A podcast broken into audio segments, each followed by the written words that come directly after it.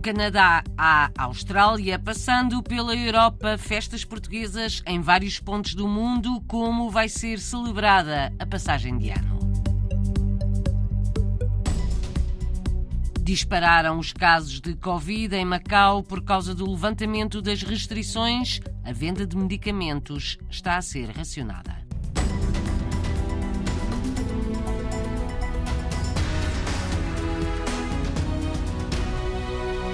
Em Macau, como na China, dispararam os casos de Covid depois do levantamento das restrições. Há muitas pessoas a precisarem de ser hospitalizadas e a venda de medicamentos está condicionada. Foi o que contou uma portuguesa em Macau ao jornalista Nuno Carvalho. 400 ambulâncias chegam por dia ao Hospital de Macau. O número de consultas aumentou quatro vezes. Mais de 30% do pessoal do Hospital Conde de São Januário já está infectado com Covid, reconhece o hospital. Para Amélia António, da Associação Casa de Portugal em Macau, não será coincidência que o surto tenha surgido com o levantamento das restrições contra a Covid. Parece mais uma consequência de uma, de uma situação em que as pessoas tiveram três anos, eh, digamos, protegidas dentro de uma bolha e, de repente, ao, ao rebentar essa bolha, sua maioria não, não teriam as defesas, não estavam preparadas para, num, num, espaço de tempo tão curto, enfrentar as alterações que aconteceram. A corrida às farmácias levou ao racionamento. Cada pessoa só pode comprar uma caixa de analgésicos, uma de antigripais, um medicamento contra a tosse e 10 testes rápidos de antigênio. Amélia António acredita que o pânico de macaenses, chineses e portugueses já passou. Até agora, eu não tenho conhecimento de situações que tenham precisado de medicamentos e que não os tenham, que não estejam a ser tratados por não terem medicamentos. Há, de facto, o tal medo e as pessoas com medo uh, reagem uh, um bocadinho uh, em pânico, não é? Quer dizer, deixa-me cair, arranjar mais, não sei se vou precisar ou não. A região de Macau segue a política da China continental de aliviar as restrições ao fim de quase três anos de testes em massa e quarentenas. A partir desta sexta-feira, os barcos voltam a ligar Macau a Hong Kong. O testemunho de uma portuguesa residente em Macau depois de a China ter aliviado as fortes restrições que estavam em vigor no país há quase três anos, na tentativa de controlar a propagação da pandemia. Vai ser no Dia de Reis a despedida da cantora portuguesa Linda de Souza em Paris. Morreu ontem com 74 anos. O funeral está marcado para dia 6 na capital francesa. A morte de Linda de Souza foi notícia nos principais meios de comunicação em França. Escreveram sobre uma cantora icónica lembraram que foi das primeiras artistas a cantar em francês a experiência de uma comunidade estrangeira no país. Ontem à noite, o presidente Emmanuel Macron lembrou o ícone dos destinos cruzados entre duas culturas, entre franceses e portugueses. A ministra da Cultura escreveu no Twitter que a voz de ouro de Linda de Souza emocionou os corações de milhões de franceses e de portugueses. A vida continua, o calendário avança do Canadá à Austrália, passando pela Europa. Abrimos agora uma breve ronda por algumas festas portuguesas para a passagem de ano. Começamos na América do Norte. A festa no Clube Português de Mississauga vai contar com meio milhar de pessoas mas antes de espreitarmos o menu, as consequências da tempestade que na última semana atingiu Estados Unidos e Canadá. Muita gente ficou sem energia, alguns sem casa, mas tanto num país como noutro não foram atingidas as regiões onde vivem mais portugueses. É o caso do Ontário, como conta na RDP Internacional o presidente do Centro Cultural Português de Mississauga, Jorge Mozelo. Não fomos a ser muito afetidos, mas ali na zona ali da Niagara Falls, ali mais perto do lago, uh, mais ao norte aqui da gente que é Barrie, sim, eles foram bastante afetados. Isto foi, um, foi realmente uma tempestade, uma coisa incrível mesmo. Mas aqui na nossa zona, Mississauga, Toronto, Brampton, não apanhamos tanto dessa tempestade, foi mais sobre os lagos. Muita gente sem, ficou isolada, sem casas, né? sem luz, sem nada, por uns dias. Nesta altura o tempo está normalizado, como é que está agora? Sim, sim, hoje está bom. Hoje, por acaso, está quase, como diz a gente diz em português, está, está bom. Nem está frio, nem está quente, está a zero. Este fim de semana vai aquecer um bocadinho, só que este fim de semana aqui vamos ter é muita chuva. Mas aqui para a gente não é bom também por causa da neve toda que está por aí, está tudo tapado, né? Os escotes está tudo tapado. Se vier muita chuva, claro, vai ficar tudo alongado, né? Vai haver muita água só. Então, a festa também vai aquecer no Clube Português de Mississauga neste fim de semana? Sim, é ao fim de três anos praticamente, uh, que não temos passagem de ano. Decidimos ir à frente com ela, decidimos a não termos a casa muito esgotada. Parámos-nos nas 500 pessoas. 500 pessoas, mas isso já é uma multidão. Normalmente, numa passagem de ano, estamos habituados a meter 600, 600 e pouco. Só que este ano decidimos 500 pessoas no nosso salão, já estamos bem à vontade. Onde a gente faz a nossa passagem de ano, que somos tão famosos aqui no Canadá, aqui no Ontário, é por aquilo que a gente oferece à meia-noite.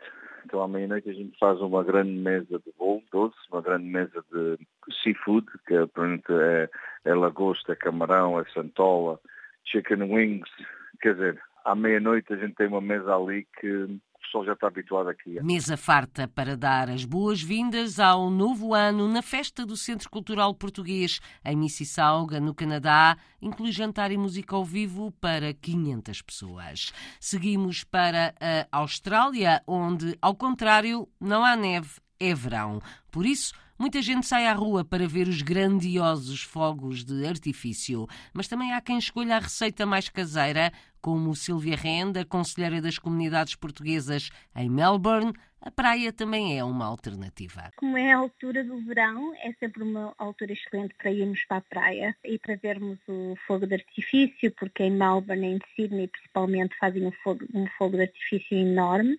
Apesar que dependendo do, do, dia, da temperatura do dia, isso pode afetar se vai haver fogo de artifício ou não, porque os incêndios é uma realidade aqui na Austrália, e então tem que haver muito cuidado no uso do fogo de artifício.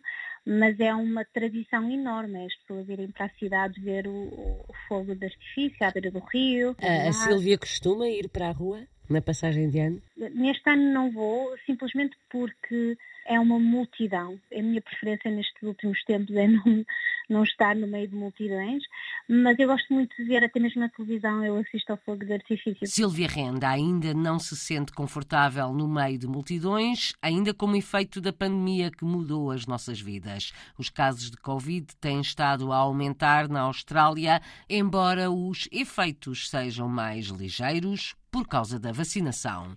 Voltamos ao hemisfério norte, paramos agora na Noruega. O frio faz com que as festas se façam mais dentro de portas. Este ano, Nuno Marques voltou a passar esta quadra na terra natal, Tomar, mas lembra que no último Natal que passou em Nutodam, só comeu bacalhau da Noruega, porque o tinha comprado em Portugal. O último Natal que eu passei na Noruega foi em 2020 por causa da pandemia aí juntei, juntámos com outra família portuguesa. Fizemos, por acaso, digamos, um, um, prato que é típico da Noruega. Eu juntei muitos, mas, mas no Natal tem, tem, tem apenas dois. Se saiba, a comunidade portuguesa só ali em, na zona de Bergen e de Oslo é que tem por hábito uh, reunir-se uh, vários, vários portugueses. Não me diga uh, que na Noruega não comeu bacalhau na noite de Natal. Em 2020 comemos também bacalhau, sim. Porque levamos sempre o bacalhau de, de Portugal quando vimos a, Portugal de, de, de, férias. Não encontram bacalhau à portuguesa na Noruega? Não como, como ele é aqui, aqui vendido, que por, por acaso é o bacalhau da Noruega, a gente comprou aqui e levamos connosco de regresso à Noruega. Como é que é consumido o bacalhau na Noruega? Congelado. Lá é diferente. É, são poucos os noruegueses que, que comem eh, bacalhau, de facto. É, é só mais na, na, na, na, costa. Então quais é que são os pratos típicos na Noruega que se comem agora? É tipo uma costeleta, que, que, se chama pinachet, muito salgado, e depois uh, o outro prato é riba, que é assim a carne de porco. Mas eles vivem muito o Natal, enfeitam as vivem, ruas? Sim, o... sim, sim o Natal e a Páscoa para eles, para tudo. Para tudo, as famílias juntam-se, os costumes natalícios são como os nossos. Já agora, só falta perguntar, A passagem de ano, como é que os noruegueses normalmente a vivem e o Nuno quando lá está? Como em Portugal, ou, ou, ou vão para sítios para, para festejarem todos juntos, amigos e famílias, ou então ficam, ficam nas, nas suas casas, costumam montar uns menos 10 uh, graus negativos. Festa dentro de portas por causa das temperaturas negativas na Noruega. Nuno Marques está no país há 18 anos e é autarca, mas no próximo fim de semana ainda vai estar em Portugal. Agora, Alemanha, há vários tipos de festas, mas há um padrão. Lançar foguetes é quase uma competição. Conta Viviana Silva, da Associação dos Pós-Graduados Portugueses na Alemanha, diz que a sua festa vai ser tranquila. Em família, para descansar, para ganhar energias, vamos fazer bolo rei, portanto nós como na Alemanha não temos, fazemos, fazemos bolo rei, depois fazemos uma comida do nosso agrado, normalmente eh, um marisco ou assim umas coisas. E os alemães, genericamente, fazem mais festas públicas ou mais festas caseiras? Penso que depende muito da idade das pessoas, mas a nossa faixa etária também fazem mais festas em, em casa, em família, com amigos.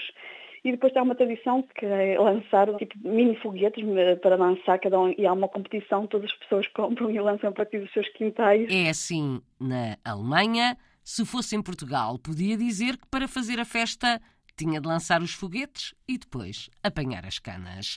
Portugal vai ter um novo embaixador na Austrália, vai ser António Muniz, que deixa Cabo Verde, de acordo com o decreto presidencial publicado hoje em Diário da República. Paulo Lourenço vai para Cabo Verde, esteve, por exemplo, em Londres e em São Paulo. António Muniz, que passou pela capital francesa, vai assumir o cargo de embaixador de Portugal em Canberra, na Austrália.